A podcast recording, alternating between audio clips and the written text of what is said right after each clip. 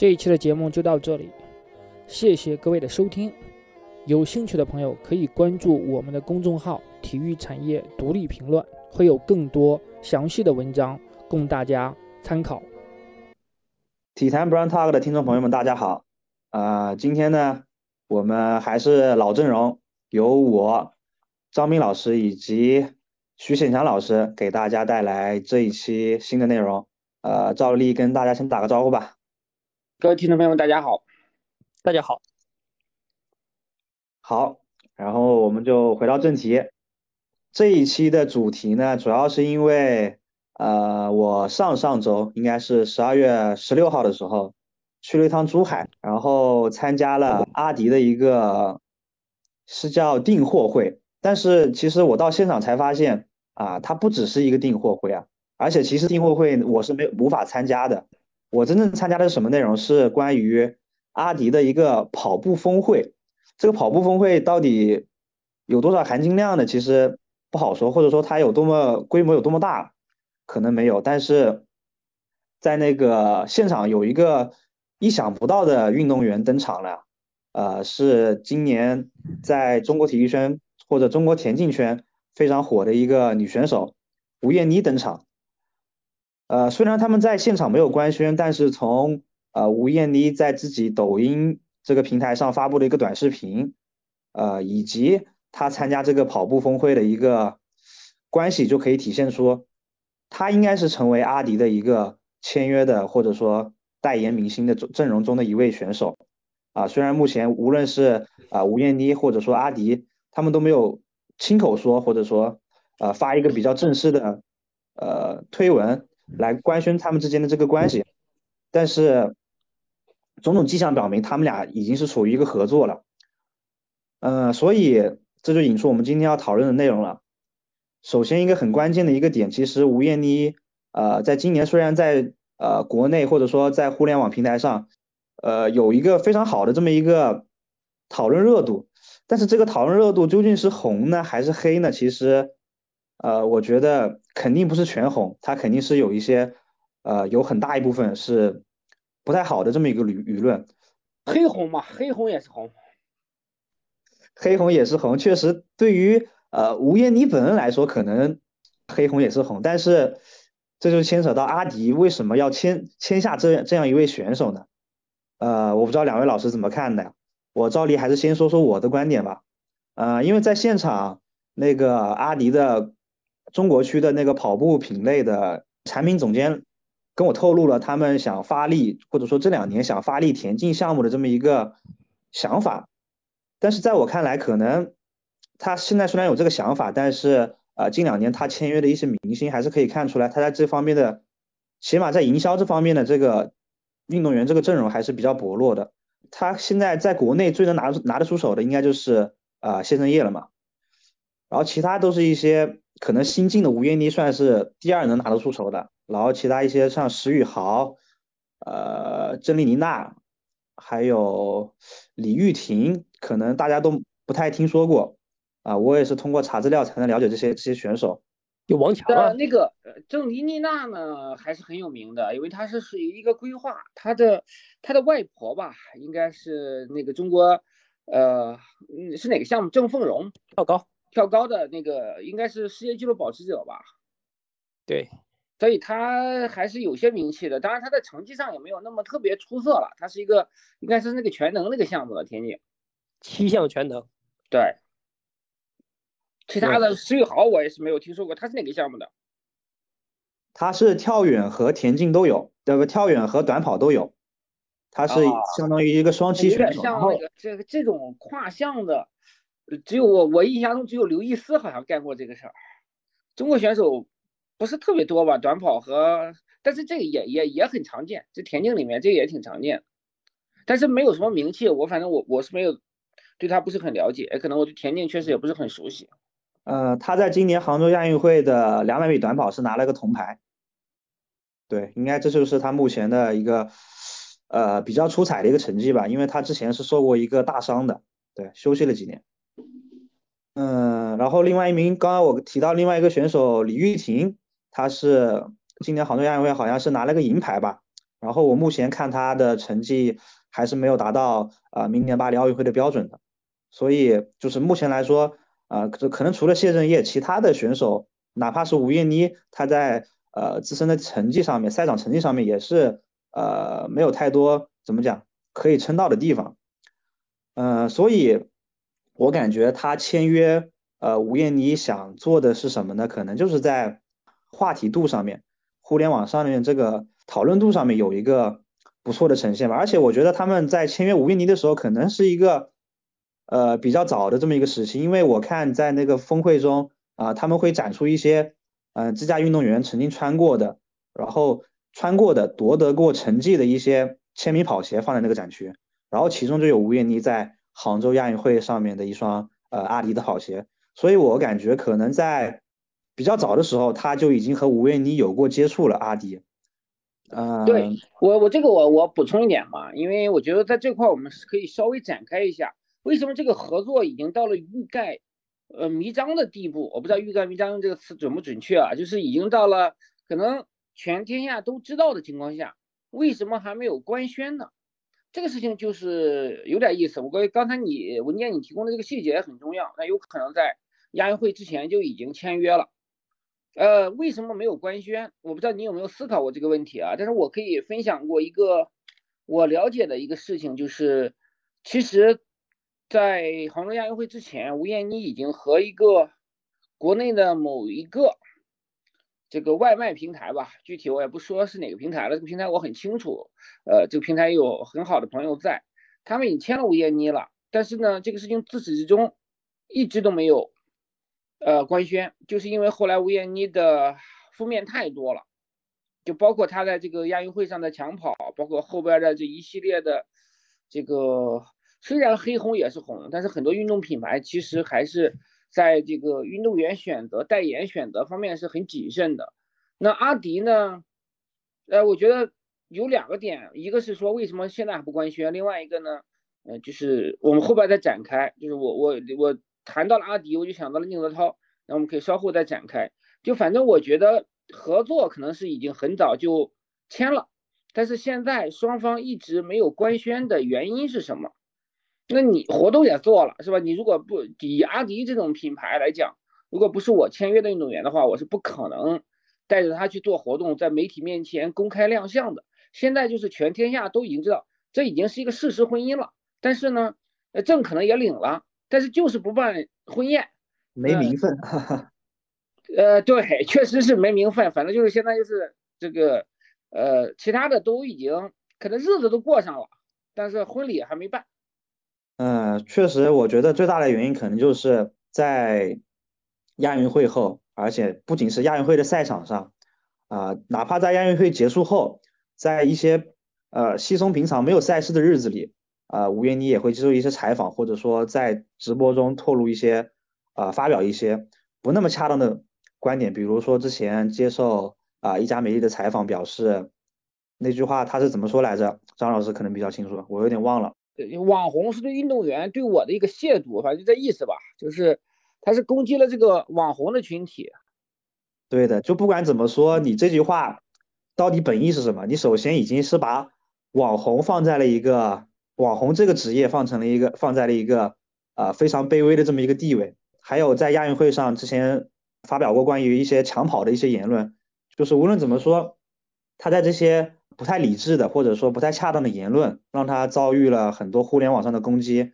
就说我们之前发布他和阿迪合作的一些推文的时候，下面的评论区就已经有不少人在反映。嗯，所以说这个事情我觉得又有一个很奇怪的点。以前呢，我们经常见过很多粉丝互掐，比如说这个宁泽涛的粉丝和孙杨的粉丝，再比如说呃，现在林霄俊的粉丝和刘氏兄弟的粉丝，他们这里面是有对家的，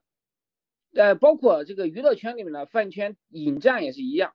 我攻击你是因为你的这个你喜欢这个偶像，跟我的偶像是有竞争关系的，但是吴艳妮的黑粉是一个纯黑，他他不是，对吧？那那因为他的竞争对手实际上对他构不成威胁，就他这个项目上，林雨薇也好，夏思宁也好，实际上林雨薇呢成绩比吴艳妮更好一些，但是咱们客观来讲，在这个颜值及正义的时代，她的颜值啊，包括她的很为人很低调，那曝光度啊、影响力都比不上吴艳妮。那那夏思宁呢，确实也是很好看，呃呃，靠颜值取胜，但是她成绩又比吴艳妮差很多。所以实际上，而且他们这两个人呢，我觉得也不是有太大粉丝群体的。现在的情况是，呃，吴艳妮也没有粉丝，为什么呢？因为我们我也看到了，就是有一些吴艳妮的黑粉来我们的微博上去骂吴艳妮，或者是是质疑吴艳妮和阿迪这个合作。但是没有任何一个维护吴艳妮的粉丝出现，这个就很奇怪。因为如果我们点评林孝俊或者刘少刘少昂、刘少林兄弟的话，那他们经常会这个粉丝群体在我们这里面就会论战起来。可能还是咱们微博影响力不太够呀，吸引不到吴艳妮的粉丝。也可能他他他也没有什么粉丝，他这种有热度，有热度不代表有粉丝，他可能就是所以路人也是对吧？有些人对，有些人是看热闹的路人粉、热闹粉。但是我在那个他的抖音的个人社交账号上，那还是可以看到一些，呃，也不是一些了，我感觉大部分还是有挺多人维护他的，呃，大概一半一半吧，就是一半人在抨击他，怎么讲，黑他或者诋毁他，也不算诋毁吧，就是就是骂他这种。骂他还不算诋毁呢，骂他比诋毁更严重。也就是诋毁是什么？诋毁就是说一些呃不是事实性的东西。那他说，那有些人说一些事实性的东西，可能也不算诋毁吧，我觉得。啊，反正这个确实，呃，我感觉很有可能就是因为黑红的原因吧，黑红的原因使这个一直阿迪还是有顾虑的吧，一直没有认正正式的官宣，因为阿迪的呃社交媒体账号上也没有就是给出正确正式的这样的一个身份啊什么的，所以我们知道他现在的 title 到底是什么样的。然后正常来讲呢，合作肯定是会包括这个巴黎周期的嘛，肯定应该是明年到明年年底或者什么之类的。所以咱们具体的不清楚，这个呃，应该是最少是到到呃，会到明年巴黎奥运会嘛？对，呃，我在那个现场的时候也跟他们的产品总监聊过，呃，虽然是产品总监，可能对签约啊不太了解，但是肯定呃，吴艳妮和阿迪的合作，他们也是表示他们的之间的合作会延续到呃巴黎的赛场上，因为希望呃到时候吴艳妮能够穿着阿迪的鞋在。啊，巴黎奥运会上有一个比较好的亮相嘛，但可能以目前吴艳妮的成绩来说，可能也就小组赛吧。呃，哎，不一定。其实如果以他绝对的成绩的话，我觉得有可能，因为他今年在大运会上比出来的那个成绩，实际上是能够进这个世锦赛前八的。就说，但是十二秒七七六，刚好是今年世锦赛的第八名。对，但是因为他那个世锦赛是三枪嘛。然后这个大运会它就是两枪，还是对吧？所以这个成绩不能够完全作为参考。但是我觉得，如果呃再加上它还有上升的空间嘛，今年备战呀什么之类的，进入这个一百米栏的决赛的可能性还是有的，而且不一定很小。他其实今年吴艳妮比运气比较好的一点是什么呢？我说的是运气比较好哈，我觉得他他绝对是运气比较好。就是因为他今年在大运会上的成绩刚刚压过了那个巴黎奥运会的达标成绩，他十二秒跑出了十二秒七六，然后巴黎奥运会这个女子一百米栏一百米栏的是十二秒七七啊，所以它是有有这个奥运 A 标了，相当于对对，它达标以后就很多品牌就很快就进来了嘛啊，对啊，那是因为它已经确定奥运资格了嘛，基本上相当于对，即使说很多品牌有些短期的也好。就即使它亚运会比的不好，后来出现了一些这个退赛的风波什么的，但是不影响它在大运会之后爆红以后签了一些长期的一些代言，这块我觉得它是还是占了很大便宜的。对，跟他后面没有太大关系了。对，主要那今年那个大运会也相当于是呃疫情结束后最大的一个国际型的运动赛事了嘛，而且能看出来。呃，成都政府呀，或者说官方是很想把这个大运会的这个声量给做出做出来的。我们在那个微博上也经常能看到，他在那个运动会期间有一些热搜，呃，持续霸榜啊这种现象，就是整个大运会的这个气氛，国内的气氛是非常旺的。所以在那个节点，他又跑出了这样的成绩，加上他的一些外貌呀，以及他一些动作呀。或那些那些在赛场上的一些手势，以及在赛场外直播的那个时候，人们还认为他是真性情的一些表现，那让他在那个时间节点就已经引起了呃各大品牌品牌方的注意了，甚至我觉得可能阿迪和吴艳妮的接触从那个时候应该就是已经开始了。刚刚聊到阿迪为什么要呃到现在还没有官宣他和吴艳妮的关系，那可能就是在大运会之后，在杭州亚运会上后面持续的一些呃不太恰当的言论，导致阿迪不太敢官宣啊他和吴艳妮的合作。而另一个方面，其实我还可以透露一个细节，就是我们在上一期播客聊到的，那就是在现场有另外一个媒体老师告诉我，体育总局以及他们的这个田径队上面是不太希望他在外面有一个有一些商业活动，或者说有一些露出之类的。呃，可能在这方面他也会和阿迪有些交涉，就是说。呃，哪怕你们现在签了，也不要再有一些比较大的这么一个呃推广或推广或者宣传活动了。你们现在就是搞一些地下恋吧，就不要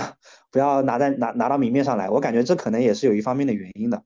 对，这个我也听说了，嗯，但是很就是我们我觉得有必要展开一点，就是其实吴艳妮签的阿迪是和国家队签的耐克是直接竞争对手。呃，有一个朋友告诉我，然后是历年来。就是你在个人签的代言和国家队的代言是竞对的情况下，没有几个有好结果的。就我们可以看一下，当时宁泽涛的情况是是完全一样的吧？因为宁泽涛那时候签这个呃伊利，然后国家队中游泳队是蒙牛，呃还有一些吧，包括孙杨三六一度啊和这个安踏那个冲突，那包括最开始三六一度和耐克的那个呃冲突。那我不知道徐老师你怎么看这个？因为你对跟踪这个也也一直很久，就是中国田径队是耐克赞助的情况下，吴岩你选择了阿迪达斯。我觉得这个从阿迪这几年的一些商业合作的行为来看，哈，我觉得他嗯签吴彦妮是非常可以让人理解的，因为你想他签了这么多，他虽然不是中国田径队的这个。赞助商，主赞助商，但他还签了谢震业啊、李玉婷啊这些郑妮娜丽啊这些运动员，说明他在这一块还是他还是想发力跑鞋这一块嘛。我的判断是他他跟瑞幸也好、一汽奔腾也好，甚至 LV 也好，也是一样的这个初衷的，就是在大运会之后就开始瞄准这个吴艳妮了，因为它有流量，成绩还可以，还没有那会儿还没有出现。杭州亚运会啊，其他的一些负面的新闻的时候，呃，我觉得他签吴艳妮是很正常的。你像刚刚张斌老师提到的这个，呃，跟国家队签了进队的这些选手，对，现在我们来看看谢震业以后的发展情况嘛。因为谢震业从一八年就是阿迪达斯的，他之前是特步的，后来就是阿迪达斯。他这几年其实谢震业。也不管他是从这个形象也好，还是从他的这个个人成绩来好，目前是一个比较正面的一个运动员，对吧？而且苏炳添明年奥运会不一定能比，在这种情况下，很有可能谢震业就是中国男子短跑的一个领军人物了。那接下来我再发散一下哈，因为这个涉及到二零二一年三一三二五的一个事件嘛，所以阿迪当时在国内是很多。运动员是宣布跟他解约的，运动员这块可能还好，就体育这块可能还好，尤其是他当时之前签的四五十个娱乐明星的代言，全都跟他解约了，就是有一个很很负面的一个效应出来。但是呢，谢震业也成功的度过了这个周期，然后从这个一八年，然后一续约，然后包括今年上半年参加他的那个呃阿迪达斯一个新品的一个一个发布会。那么，阿迪达斯跟这个吴艳妮的这个合作的行为，我们现在来看的话，我的判断是他还是想低调处理的，因为涉及到跟耐克在中国田径队的一种竞对的关系，然后呃吴艳妮的一种一些负面的新闻，所以呢，呃，我们看看吧。我觉得这个官宣就我们不一定能等等到这个正式这个官宣了。那接下来，因为他已经拿到了达到了这个奥运会的 A 标了嘛，所以。接下来他的这个备战也好，或者是接下来参赛也好，他的这个相对其他的没有达标的选手来说，他的这个活动空间还是会大一些的。所以他这次参加阿迪达斯的这个订货会，这个峰会，我觉得也呃也很正常。但是他明年他跟阿迪是一个什么样的关系，然后这个舆论是一个什么样的风向，我们只能保持一个观望的一个态度。明年我觉得就是在我看来，可能直到巴黎奥运会的周期前面之前，呃，我感觉他跟吴韵妮可能之间不会有太多的联动，或者说他们之间会有太多的活动。嗯，一方面就是吴韵妮确实在在互联网上面现在这个评价不太好，然后另外一方面就是徐老师刚才提到的，阿迪确实因为之前那个事件，呃，已经遭到了很多国人的抵制。那么再加上一个国人本来就不太认可的这么一个明星，你总不可能负负得正嘛？那只会负负更负。你总体来说对自己的品牌的知名度啊或者美誉度来说啊都不是很好。然后另外刚才徐老师也提到了非常关键一点，就是因为啊那次的事件，呃导致阿迪失去了很多的明星，体育明星这块，呃后续跟他签约也会多掂量掂量。呃所以在今年的这个。阿迪新上任的这个呃 CEO 叫做古尔登，对约尔古尔登，他就表示他们要呃重拾这个 KOL 的合作，或者说选手这方面的代言啊或者签约之类的，他们要重新把这个签约给拾起来。那么可能啊吴艳妮就是他们的第一步。那我感觉吴艳妮签约阿迪可能也是在大运会之后，我觉得在那个时间节点肯定是啊大家都有竞争机会的。但是相较来说，我感觉。呃，和阿迪一个等级的耐克，可能没有参与竞争，或者说没有给出一个呃比较好的这么一个报价。呃，我觉得我不一定这么认同啊，就是有可能耐克其实也会出价的，只不过有可能说在这两个报价之间做一个权衡嘛，对吧？有可能阿迪的这个更诱人一些，这是有可能的，因为以吴彦妮这种情况和当时的热度，呃，其实像耐克如果要单独签的话，肯定会考虑吴彦妮，但如果耐克觉得。我们也签了这个国家队，不需要单独签，那是另外一回事儿。我记得当时一汽奔腾和田径队签约那个仪式，我是去了的。当时是除了整个田径队签约之外，然后吴艳妮和朱亚文，他们俩分别是一汽奔腾的两款，呃，小两款汽车的这个呃代言人。那次发布会两个人都不在，但是都有录了这个 I I D。等到后来亚运会之后。那个赠车仪式，就所有的亚运冠军，一汽奔腾都是有车给到他们的嘛。那个活动我我又去了，然后呢，那个活动吴艳妮就没有出现，因为去的基本上都是亚运冠军，然后也不全。呃，像谢震业好像，嗯，啊，谢震业在，就是，但是林雨薇不在，然后那个一百米接力的那个像梁小静不在，然后。葛曼棋也不在，好像就是，所以当时不是很全。但是，但你，但他按理说作为这个代言人，其实是应该出现在这个场合的。就说实际上，他在今年的全国的比赛中就火了嘛，那大运会又火了一把，整个热度，呃，还是很高的。所以说，他肯定是不缺代言的。嗯，确实，我觉呃觉得主要的原因应该就是。呃，耐克我感觉，因为他签了整个田径队嘛，那可能他对于这方面的选手不是特别的渴求。相我就是说，相比阿迪来说啊，他不是特别的渴求。毕竟，呃，阿迪他是想重回，不仅是重回中国市场，也要是重新呃夺回在这个呃体育明星这方面的一部分的话语权。那阿迪肯定是给出的报价啊，会是最诱人的那一个。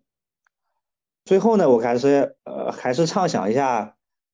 吴艳妮和阿迪的未来吧，我感觉在我看来，可能，嗯，就像我刚才说的，在整个巴黎奥运会的周期到来之前，可能他们之间都不会有太多的互动了。然后，在节点之后，如果啊吴艳妮没有一些比较好的成绩，我感觉在巴黎奥运会之后，可能他们就会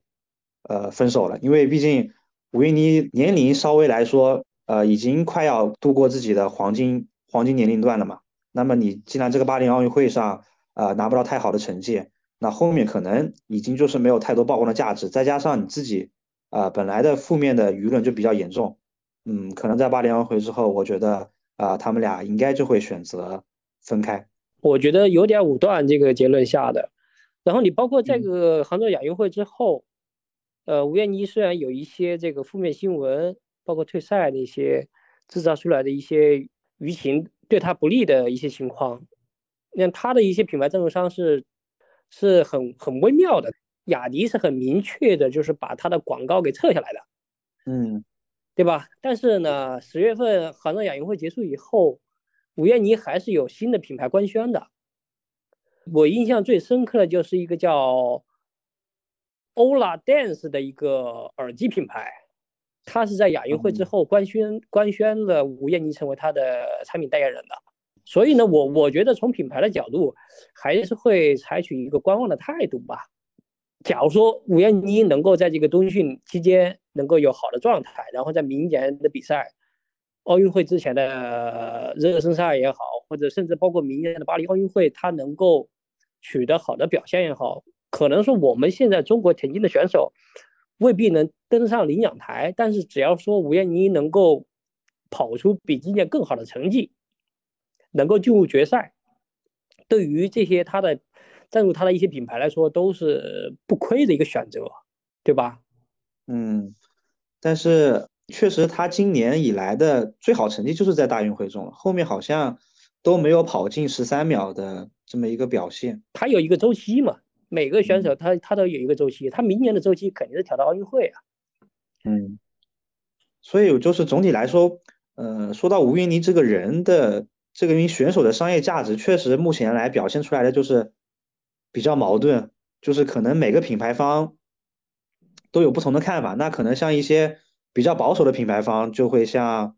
呃雅迪一样，把它的广直接把它广告撤掉。那可能他们现在可能还没有分手，因为毕竟签合同它有一个这么一个法律效力在嘛。那你不也不可能说没有重大事件的影响下，不可能说直接就两人就直接闹。他这个也有可能是广告撤下来，不见得合作结束了，也可能这个阶段就是说暂时不传播了，或者不宣传了，或者是说后续也不传播了，但不代表说可能合作合作结束什么。这这里面比较复杂，因为商业上的东西我们不是很清楚，肯定涉及一些商业机密的东西吧。总而言之，就是呃，吴艳妮的目前的商业价值是比较比较混沌的这么一个状态。就我我是这样一个看法。我觉得你这个说法是对的，有些人可能还是会不信邪。但有些品牌呢，就比如说我说的那个外卖品牌，人家就很谨慎，就是签了就签了，可能钱也给了，但是我们自己不宣布、不传播了，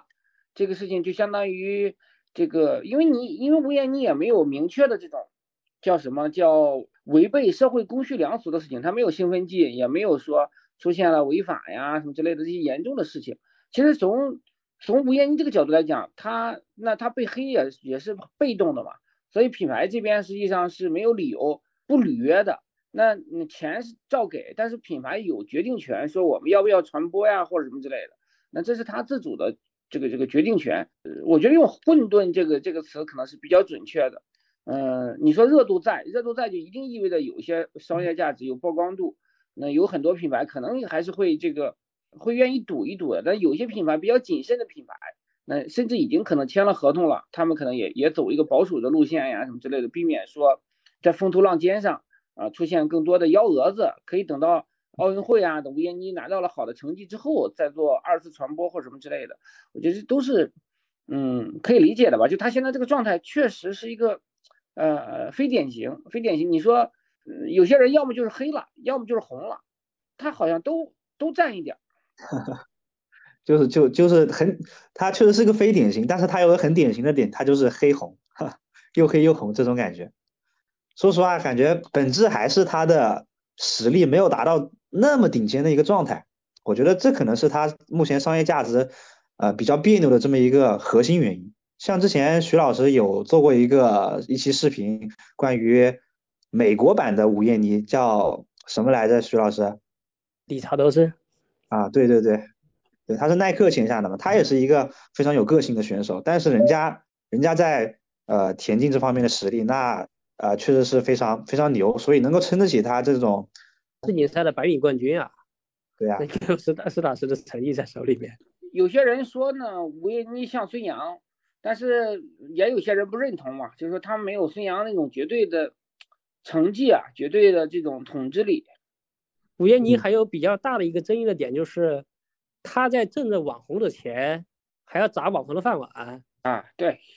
这个对吧？这是有点有点这个怎么讲呢？不合理，既要又要了，已经是。呃，公开表态方面吧，我觉得还是有有一些一些需要提升的东西。就是说，哎，运动员做网红，我觉得很正常，有很多人选择在网红这条路上，也不是什么丢人的事儿，是吧？现在这个合理合法的手段挣钱，不丢人不磕碜，但是没有必要就是说就是过于引起舆论的一些反感，就是因为你其实确实在做一些网红的事情，没有必要。那大家觉得是是是网红，那你你可以更多的表述说，那我我还是会用成绩来说话呀。然后呢，年轻人玩玩社交媒体也没有什么大的问题。这个首先一个是他，我当时写文章的观点也是，你首先一点，你代表运动员就不合适。运动员这个群体，他不是说一个你个体能代代表得了。你觉得网红是对运动员这个群体的侮辱？这个有些人可能会觉得不是呢，对吧？另外一个呢，就是你这个不能再做类似网红的事情，还瞧不起网红这个行当，这个事情就会让人家觉得你，对吧？你这对对你这个人的会产生不同的看法。这个是我觉得是一个公关学吧，对他来说，突然间炸红，年纪轻轻，可能有些东西确实需要需要去掌握，需要去学的。这个，但是更多的呢，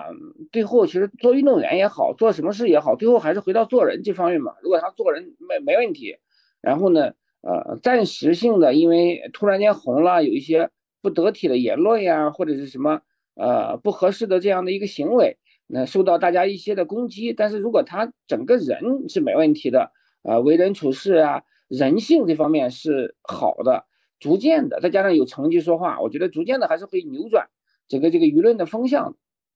对，刚才张老师提到一个点，就是他突然走红，这个是我觉得，呃，是不在他个人的怎么讲一个预料之内的，或者说，呃，他没有这方面的经验，没有一个处在聚光灯下。的这么一个经验，像上次呃，之前我参加那个他们的这个峰会，因为吴艳妮上台演讲了嘛，做了一个分享会，刚上台的一些话，就是能明显感觉感觉出来，呃，有点磕磕巴巴啊，跟我刚录播客差不多的这这种状态，就是说他面对舞台啊，或者说面对公众，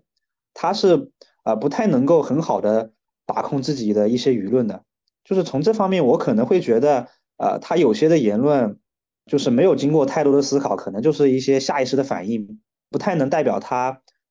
本人的内心最深处的一些想法。在公众呃层面的一些个人的表达上，确实呃是吴艳妮在未来，